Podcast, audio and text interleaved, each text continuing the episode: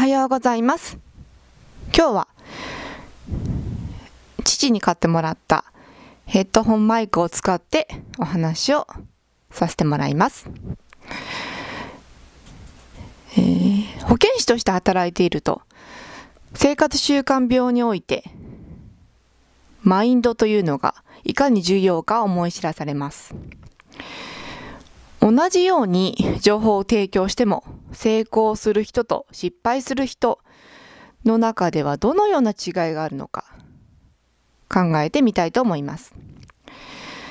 まず一つ目にですね、行動してみる方というのが成功する方に多いですね。同じようにですね、減塩しましょうとお伝えして、妻にお話をして減塩料理を作ってもらうですとか塩を食卓に置かないなど小さなステップから始められる方というのは半年間で血圧が下がってこられる方が多いです。ですが生活指導をしていても減塩なんて無理だよ。塩味が美味しいんだよななんてお話しされている方はあまり行動に移されることがなくてですね、やはり血圧が上がったままという方が多いです。どんなに小さなことでもいいので、まずは始めてみて、続けることの難しさに対する障壁ですね。そういったものを取り除き、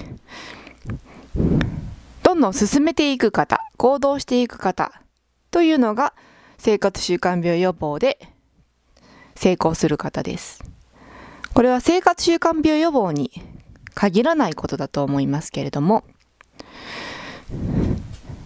もう失敗するか成功するかどうかというのは正直わからないものが多いです。保健師といえども、すべての受診者さんの体の状態を事細かに知ることなど到底不可能ですので一般的に成功しやすい方法しか教えられないのでそれが本当にその人に合っている方法かどうかは分かりませんですので実際にどうかというのは受診者さんが行動してみないと誰にもわからないんですね。私の場合はお伝えする内容というのは自分自身で体感したことをお伝えすります。タバコは吸わないのでそれについてはあまりお話は体験としては言えないんですけれども減量ですとか減塩ですとか食生活や運動のポイントというのは教科書に書いてある内容をそのままお話しするだけでは受診者さんの心に響かないと考えています。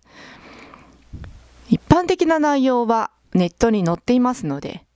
それをお話ししても意味がないんじゃないかなと思うんですね。ですので保健師としてのきちんとした根拠を持った上で自分の体験を交えて話す。というのを大切にしています。ですので受診者さんの気持ちがうんうんわかるわかる。ということは多いんですよね。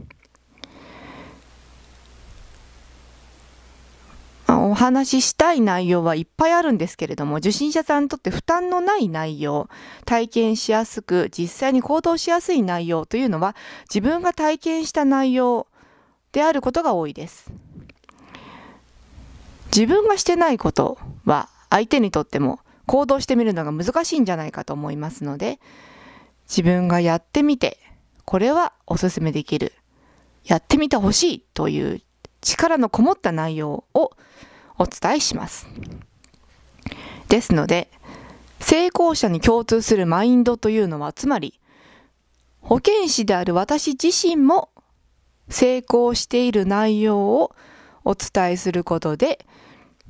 そのマインドを共有しようというものです。一緒に